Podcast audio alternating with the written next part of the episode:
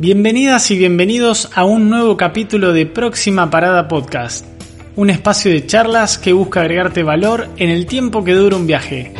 Somos Hernán Mojoli, Ignacio Munareto y Tomás Malio. Próxima estación, entretenimiento.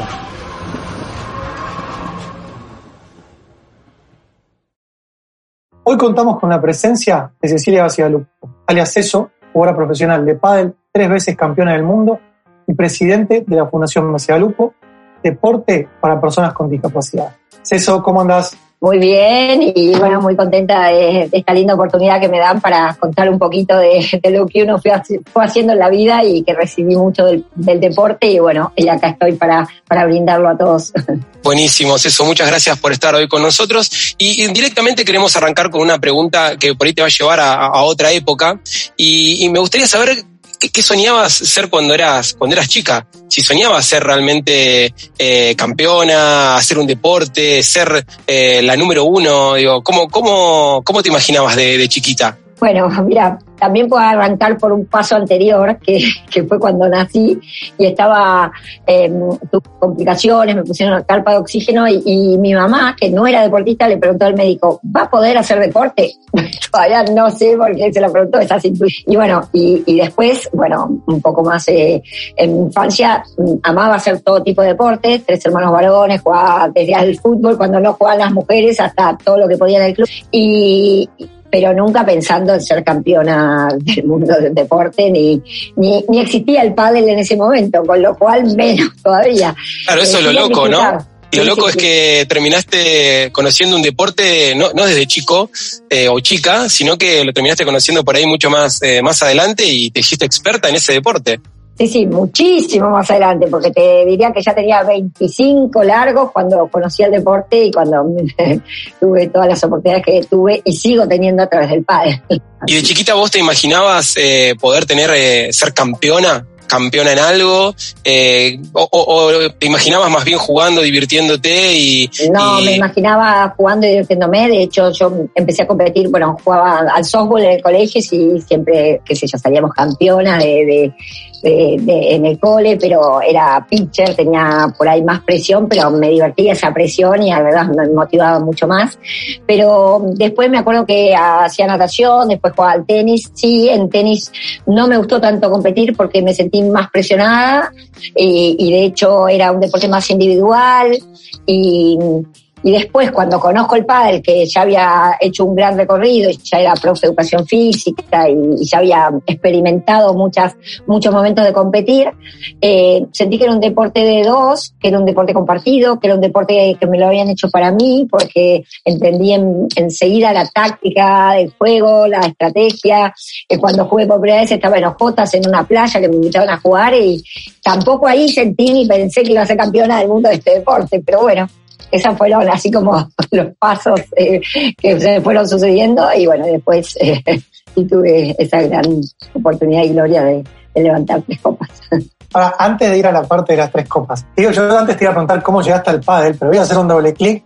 El primer partido de Ceso hacia grupo fue en Ojotas en la playa sí, sí, eh, eh, fue así. Y el primer torneo de Ceso Grupo fue en doble caballeros porque no había damas ahí en ese, donde estábamos en la playa y, lo ganamos con uno, eh, Jorge se llama, que era mi alumno, que era alumno de tenis, pero él me llevó a jugar al padre y dije, bueno, vamos a jugar y vamos a probar este deporte.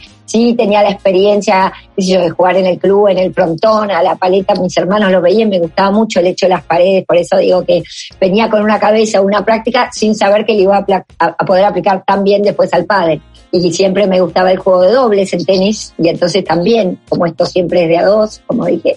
Y, bueno, siempre me gustó la parte mental en todos los deportes, y creo que mentalmente está como que fui aprendiendo muchas cosas, me gustaba desde mirar a cuando estaba Tiria, que el entrenador de Vilas, y cómo, cómo lo llevaba eh, desde la parte mental y, cómo lo dirigía o cómo dirigían en, los, en los partidos de vóley o en cualquier deporte, me gusta mucho ver y observar la parte mental. Y entonces yo la pude aplicar en la cancha y eso es lo que más resultados me dio. O sea, vos llegás de casualidad al pádel, primero arrancaste por el tenis, un alumno tuyo te lleva a jugar por primera vez y quién después te impulsa o quién te lleva a que seas, por, vamos por partes, que seas por primera vez campeona del mundo? Bueno, en realidad ahí yo creo que no te digo que me impulsé sola, pero fui la, como una de las pioneras de las mujeres junto con alguna otra que, que, convencía a todas las mujeres de venir a jugar este deporte, convencía a los españoles que habían hecho un internacional de hombres solo porque no hacíamos de mujeres también, España-Argentina. Y, bueno, y, así nos fuimos eh, contagiando y entusiasmando eh, algunas exjugadoras de tenis y, y sumando así mujeres. Y ahí fue que yo cuando empiezan los campeonatos en la Argentina, que en los años 88, 89, los 90, empecé a eh, una la China Masucci, que vino a hacer un curso que yo daba de la historia del tenis, nada que ver con nada. Yo le digo, ¿no querés jugar al pádel y ser mi compañera? Y dice que ahí me empecé a quemar la cabeza y bueno, y ganamos eh, y nos preparamos para ese primer mundial, primero ganando acá torneos sin haber perdido un set durante todo un año y llegamos al primer mundial y, fue toda una odisea y ahí sí una presión porque todos, bueno, usted tiene que ganar el mundial, usted tiene que ganar el mundial. Fuimos, eh, las primeras etapas se, se, jugó en Madrid y después semifinal y final en Sevilla y yo, nos olvidamos las paletas, los bolsos, con todo en Madrid, tuvimos que salir a pedir prestada la contraria y, y bueno, mm, terminamos el, el, en la final nos vino a ver Diego Maradona, que estaba justo en el Sevilla, fue algo muy emocionante también para compartir. Y íbamos perdiendo 6-0, 5-0 y de golpe, bueno, otra vez el clic mental de decir, bueno, esto hay que poner todo y más y se puede remontar y, y bueno, y lo levantamos y siempre, eh, yo me acuerdo que había una nota que nos hicieron con sangre, sudor y lágrimas, levantamos la primera Copa del Mundo en el año 92 junto a la China Masucci. Tremendos eso. Creo que eh, vamos a estar con vos no más de más de 10 paradas, porque eh, eh, en el mientras tanto nos dijiste que diste vuelta un partido tremendo. Te vio Maradona en, en, la cancha. nada, contame mínimamente qué sentiste cuando viste que entra Maradona y que te, que te empieza a alentar. Maradona, el Diego se caracteriza básicamente por estar siempre donde había un argentino hinchando por ellos. Digo, contame brevemente qué sentiste cuando lo viste a Maradona. Te empezó a temblar todo, me imagino. Bueno, la verdad que, construimos una muy linda relación, no solo con él, sino con su familia también.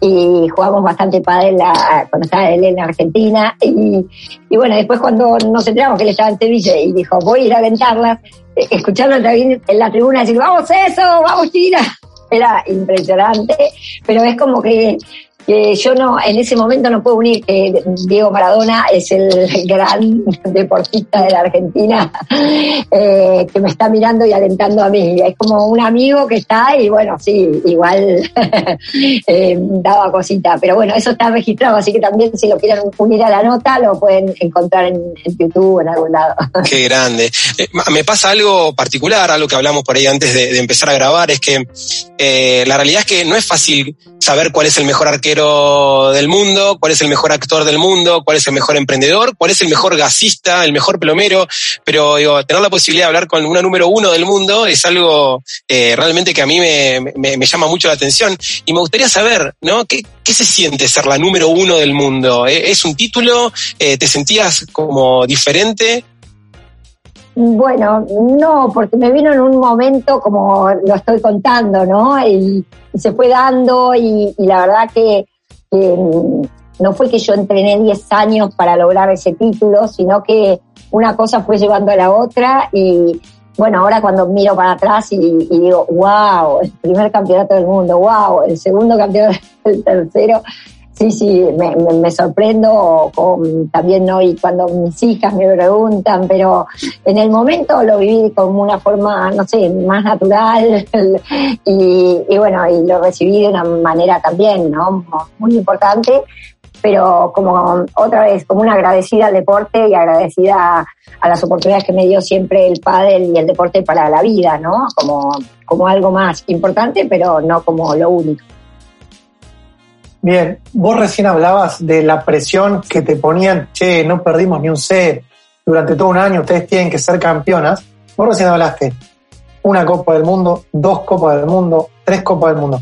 ¿Cómo manejás, cómo manejaron la presión los mundiales siguientes? Porque ya ahí no era, estas vienen a probar y no, no perdió nada. No, no, estas no perdieron nada, ganaron todo O sea, ya hasta desde la presión de ustedes los contrincantes de, alrededor. Queremos saber por qué perdiste la cuarta, eso, básicamente. bien de argentino, ¿viste? La, cuarta yo estaba embarazada y ya dejé. Es más, el último campeonato lo jugué embarazada de cuatro meses y dije acá, ya es el momento del retiro. Pero, o sea, se puede decir ahí que también hubo una tercera campeona. Eh, claro, tal cual. No, bueno, el tercer campeonato, esto no era un campeonato mundial, el, que estoy contando cuando estaba embarazada, pero era un campeonato acá en la Argentina. Pero bueno, los, los otros, primero fue que con la China Masuchi jugamos un máster acá en la Argentina que fue muy lindo a fin de año, que pusieron la cancha de cristal en la cancha en donde se juega la Copa Davis, en el tennis. Eso fue algo que lo voy a recordar siempre. Y me acuerdo que estábamos un poco cansadas, no tan motivadas, eh, sobre todo mi compañera, y digo, bueno, vamos, vamos con todo, que, que hay que ganar, si llegamos hasta acá, esta linda oportunidad de estar en este lugar. Y bueno, y me acuerdo que mi preparador físico, que era muy sabio, me dijo, mira, trata de estar lo más motivada posible a tu manera. ¿Y cuál era mi manera? Que me vengan a ver toda la gente que me quería, a alentarme, a dedicarles puntos dentro de la cancha. Y bueno, todo eso hice y todo eso sucedió para levantar esta copa también. Pero después dejamos de jugar con la China Masuchi, y, que es eh, una amiga hoy en día eh, de toda la vida de Mar del Plata, y jugué con otra amiga de toda la vida de Mar del Plata, Adriana Costa Costagliola, los otros dos mundiales. Y bueno, también fue maravilloso. Uno fue en Mendoza, que también lo ganamos eh, y estábamos bastante bien preparadas, pero el tercer mundial reconozco que ya estábamos en Madrid y ya venían las chicas más jóvenes levantando mucho juego y, queriéndonos ganar sí o sí. Y bueno, y logramos esa final como cerrando el ciclo de los campeonatos mundiales de una manera increíble. Yo no me acuerdo bien si fue la segunda o la tercera vez que sé una partecita de la historia, de mundial, o sea, las, la segunda vez que ganaste, la tercera, fue como que cambió todo de repente, te venías preparando de una manera, vos estabas esquiando y tuviste que recalcular y ahí de vuelta de cero. Sí, sí, sí, así es, eso, eso estuvo bueno, porque siempre, a veces cuando nosotros, ah, bueno, podemos contar las buenas que nos tocaron, también las malas, y de eso se aprende mucho más, ¿no? Yo siempre digo que en la cancha, cuando estoy jugando y fue un punto muy difícil que me tiro al suelo para defenderlo, me agranda para ganar ese partido, ¿no? De salir de una situación difícil. Y eso así fue una situación que me tocó, yo estaba esquiando y me enteré que, que mi compañera de ese momento, era Inés Álvarez de Bahía Blanca, prefería eh, jugar eh, con otra compañera del mundial. Y bueno, y yo ahí me quedé como a pocas semanas del segundo mundial, era en Mendoza, y, bueno, y ahí a resolver y la llamé a Adriana, Adriana eh, estuvo contenta de, de, podernos juntar para, para jugar ese mundial y, y, bueno, y ahí empezamos a entrenar juntas. Nito Brea era nuestro, entrenador que es un capo total eh, en el pádel y, y bueno, y ahí logramos alzar esa copa también.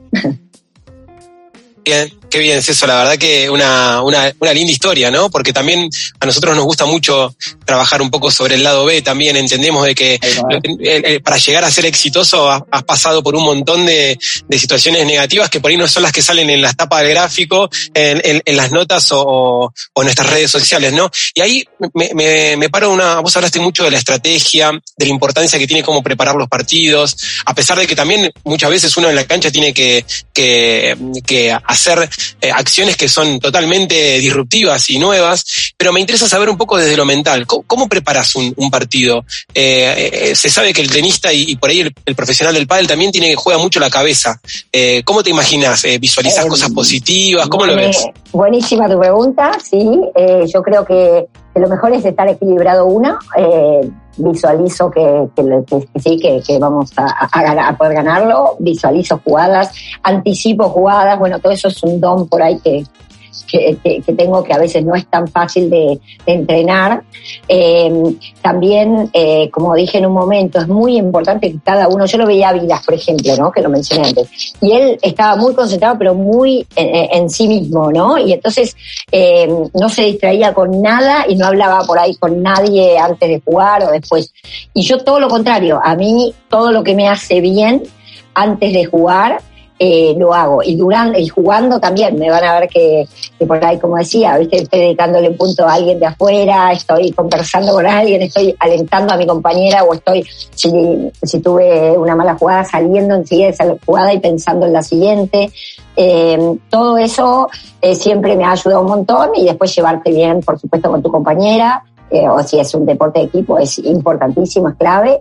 Y, y, después te puedes tener momentos malos, como yo digo a veces, pero eh, tratar de que sean lo más cortos posible y salir lo más pronto posible de esos momentos para volver a, a sentirte que, que, nada, con energía positiva, que podés, que el próximo punto lo ganás me pasaba mucho que cuando entrenaba me ganaban todos por ahí, pero yo entraba al torneo, o tenía frases que también, o alguna cábala de entrar con la pata derecha, o, algunas cosas que sí, que, que, te ayudan a, forjar esa mente, va a decir acá estoy con todo lo que tengo que hacer y más.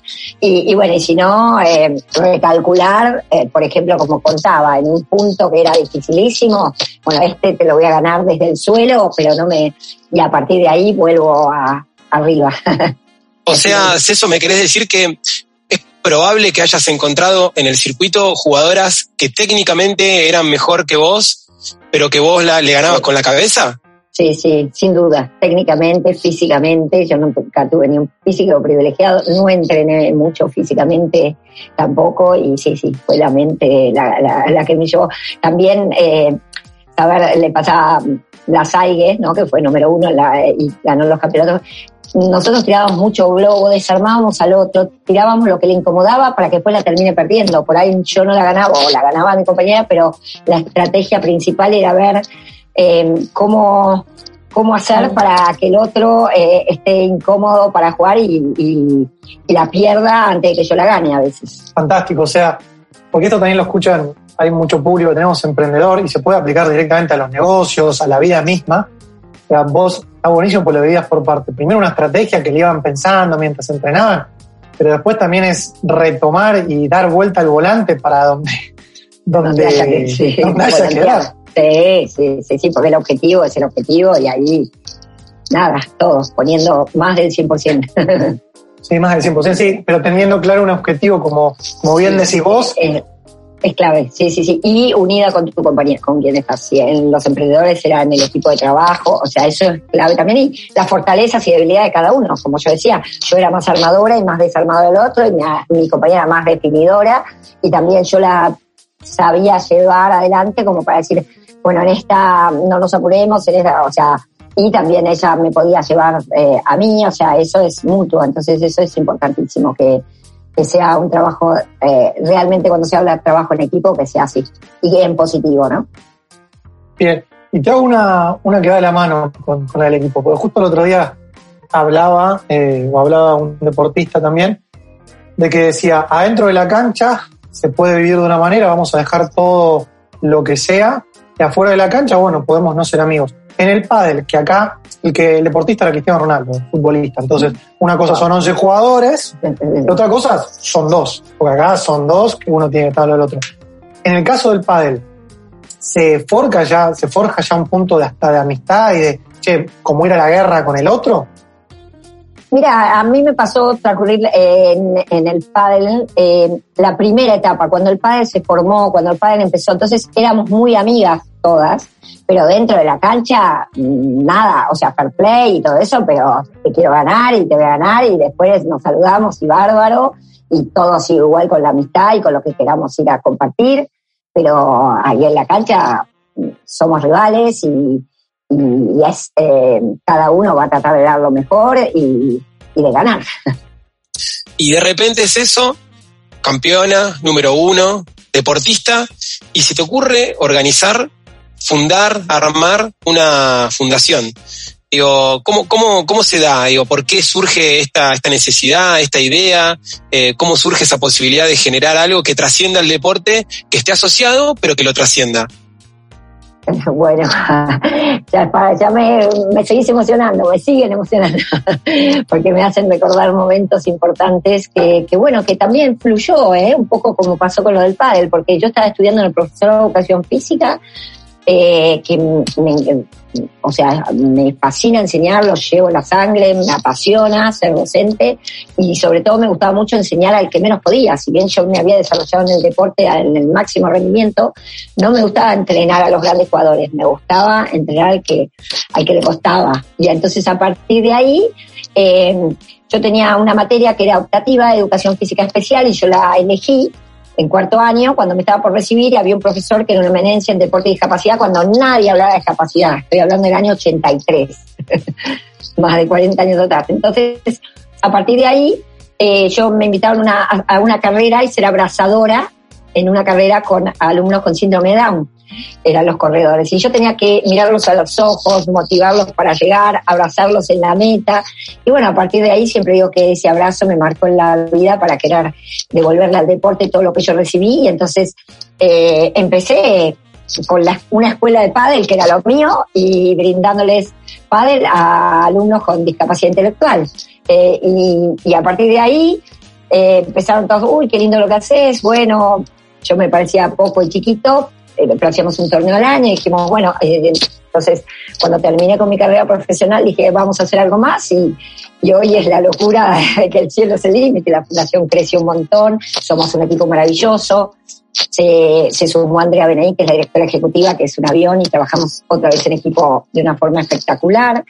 Y, y bueno, y con profesores, eh, voluntarios y, bueno, y familias que son más de mil los que participan de la fundación beneficiándose eh, los alumnos con discapacidad intelectual a través del deporte, que es la herramienta más importante o una de las más importantes. Sí, está buenísimo y es, increíble cómo, cómo volviste a caer de casualidad en, otra cosa, porque el padre en realidad, como nos contabas antes, fue de casualidad y la creación de la fundación, más o menos lo mismo, o sea, un abrazo medio que te cambió la vida o te cambió el rumbo, porque vos lo estabas estudiando para otra cosa y ahí, y ahí se generó esto que creo que hay un detalle que no es menor, lo que vos decías que fue hace como 40 años, esta, esta materia optativa, sí, sí. O sea, una cosa es ahora o hace 10, 20 años que es moneda corriente, pero en ese momento no tanto. Y, más allá del abrazo, ¿no? Porque el abrazo, el gesto, eh, está buenísimo, pero ¿qué fue lo que te hizo a vos dar ese salto de fe, decir, eh, vamos a crear la fundación, porque la verdad que esto tenemos que sumar nuestro granito de arena, tenemos que ayudar? ¿Qué fue lo que a vos te hizo saltar, por decirlo así? Muy, buena la pregunta. es, eh, bueno, un poco fue em, el hecho de que cuando empecé a hacer cosas con cosas, torneos, clases, giras, encuentros, con las personas con discapacidad intelectual, empecé a ver lo que disfrutaban tan solo de pasar la pelota del otro lado como si ganasen Roland Garros. Entonces empecé a ver que, ahí estaban los verdaderos valores del deporte. Si bien en otros lugares los podemos encontrar, ahí se veían, eh, se vivían a flor de piel. Entonces eh, sentí que, que organizaba torneos y todos ganaban y todos disfrutaban de que el otro ganaba y ya no era, uy, pegó en el flex, que la pelota fue mala, o eran discusiones que no tienen que existir, sino todo lo contrario, era todo satisfacción, toda alegría todo disfrute.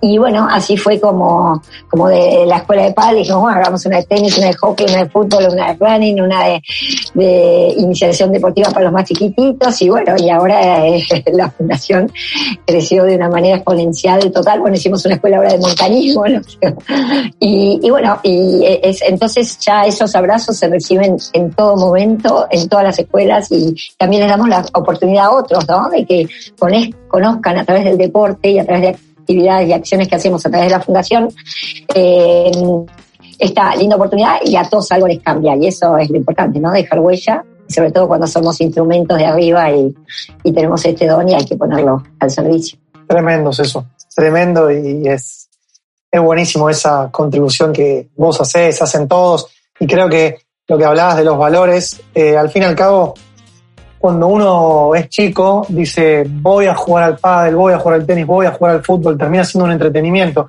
Y lo que vos acabas de decir es que realmente en la fundación vuelven a hacer que el deporte sea un entretenimiento y no sea una competencia en la que algunos se sacan los ojos y va por otro lado, ¿no?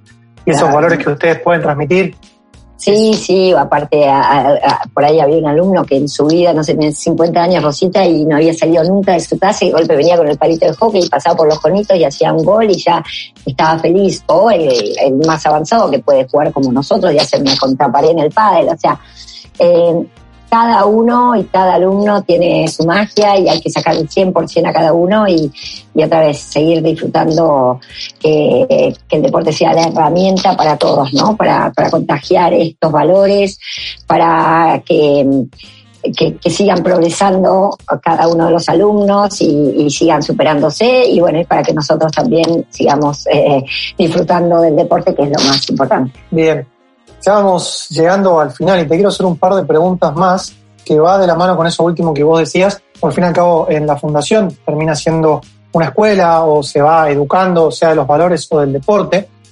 La fundación ha crecido un montón y ha tenido alcances, eh, podemos decirlo, tremendo, puede sonar medio cholulo, pero la fundación ha tenido alcance de personalidades como Ginobili, Maradona, pasando por Gaby Sabatini. O sea, ¿cómo vos crees que... Los grandes referentes del deporte. Exacto, grandes referentes del deporte. ¿Vos cómo crees o por qué que se llega a esos referentes? Porque ahí, vamos a hablar sin cassette, ya no es un tema de dinero, no es un tema de guita ni, nada así. ¿Vos crees que es por los valores que, que vos y la fundación eh, pregonan? ¿Es por un tema de lo que se educa? ¿Cómo crees que se ha llegado a eso? Pues un laburo tremendo. Bueno, también es una buena pregunta que por ahí la respuesta no la sé totalmente, pero sí eh, puedo decir que es una sumatoria de todo lo que fuiste nombrando.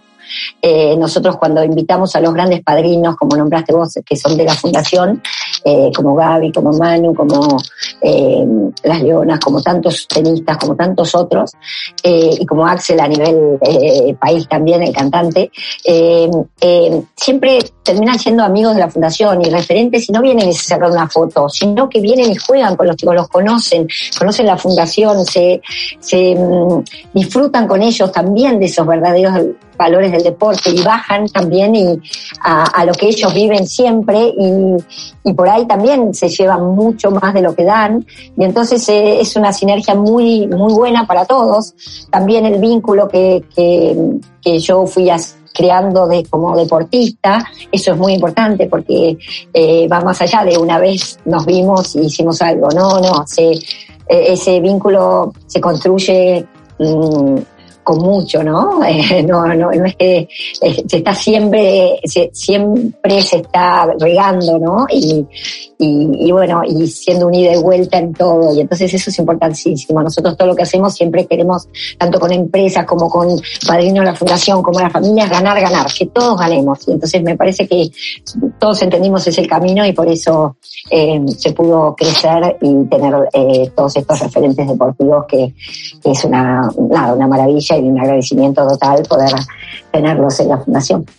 Qué bueno, eso, la verdad que es, muy lindo escucharte, eh, es muy lindo saber que todavía hay gente en este mundo que hace por los demás, así que nada, si nos falta un cachito más antes de terminar, eh, nada, no quería dejar de decirte gracias. Y, la última pregunta por ahí antes de pasar al ping-pong y hacerte las últimas preguntas, eh, tiene que ver con, esto un poco, ¿no? Ya nos contaste qué es ser número uno del mundo, qué se siente, ahora queremos saber qué, qué crees vos, cuál es tu punto de vista ¿Qué se tiene que tener para ser un campeón en la vida o número uno en la vida?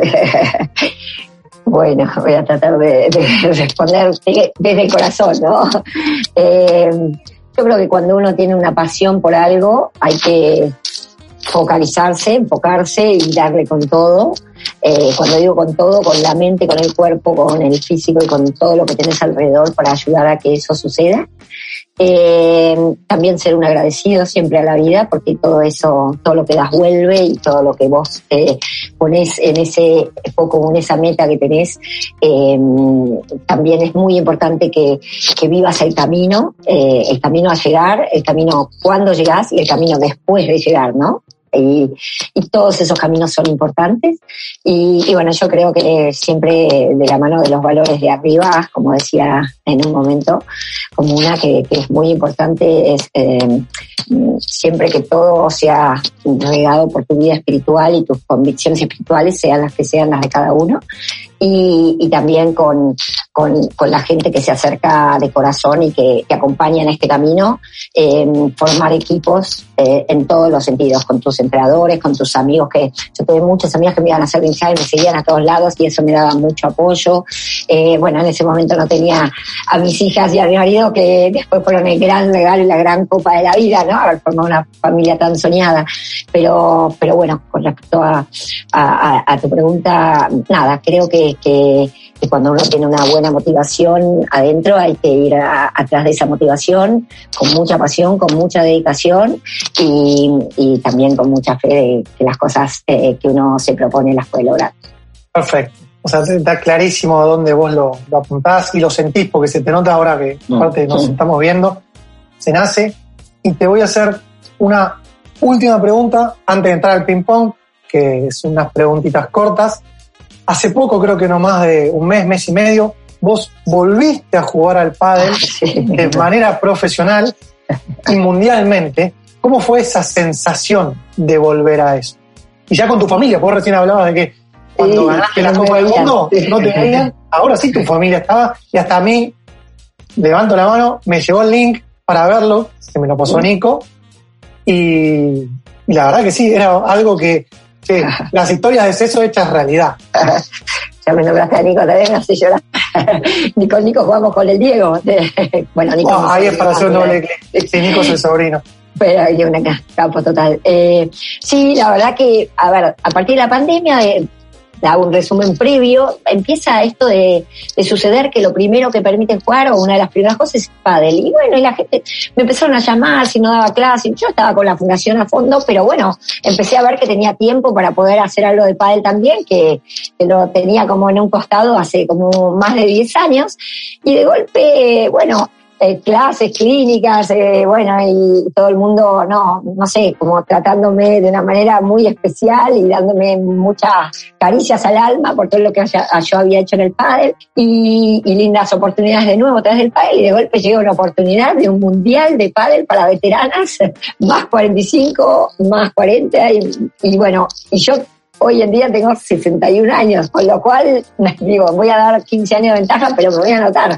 Y bueno, logramos eh, eh, ir con la China Masuchi, mi primer compañía de padre, que hace 30 años atrás, justo en el año 92, ganamos el primer mundial. Así que, nada, fue impresionante por todos los costados y como vos bien dijiste, poder haber llevado a mis hijas y que me vean por primera vez en un mundial jugando, eh, bueno, fue una experiencia única, maravillosa y a esta altura de la vida, ¿qué más se le puede pedir a la vida, no?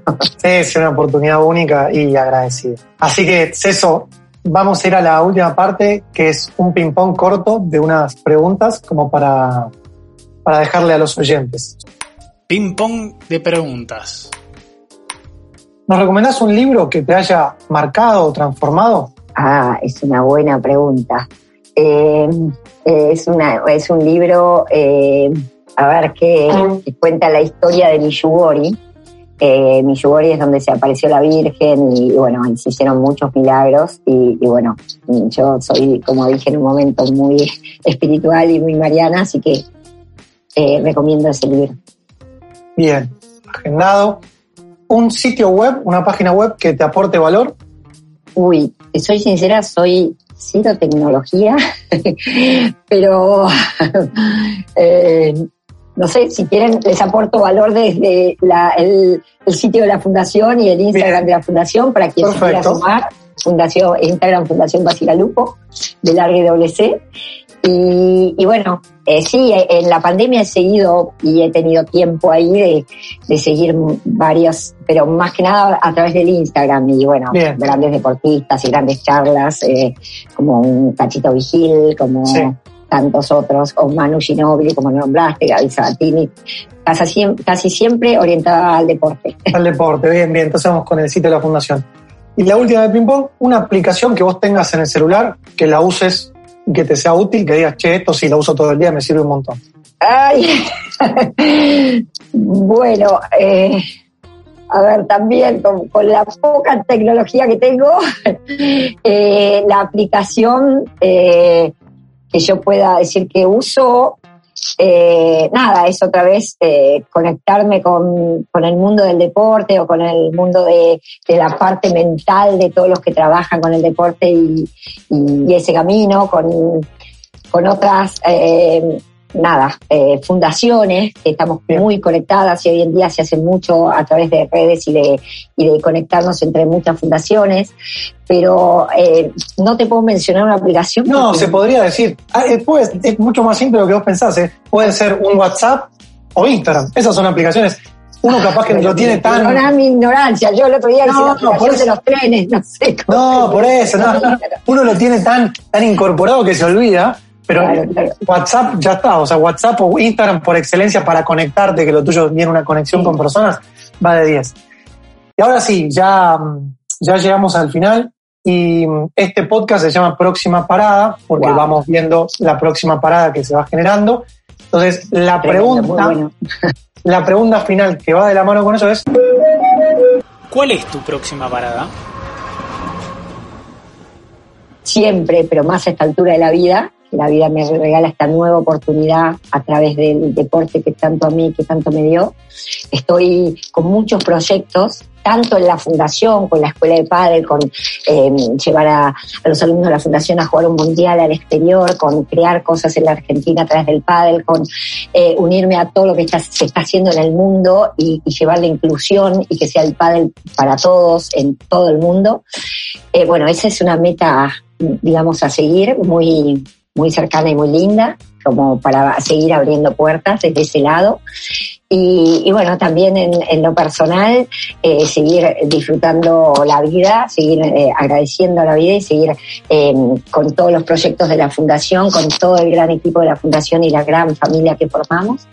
Y, también con mi familia, con mis hijas, verlas crecer, verlas. Una se recibió el otro día de psicólogo, la otra estudia nutrición, con Charlie también, mi marido, acompañándome en todo, por eso fue siempre muy importante. Él siempre cuando nos conocimos fue feliz y me impulsó a hacer todo lo que estoy haciendo y más, y me acompañó siempre, y, bueno, seguir recorriendo la vida hasta, hasta la próxima parada, como dicen ustedes, a, donde toque parar, pero por ahora seguir caminando de esta manera y cada vez más agradecida a todo lo que me dio el deporte, para todos los caminos que me abrió y me sigue abriendo. Qué grande eso. Pensé que nos ibas a decir que el Mundial de Qatar, pero yo te llevo, ¿eh? yo sí soy escalón y te llevo.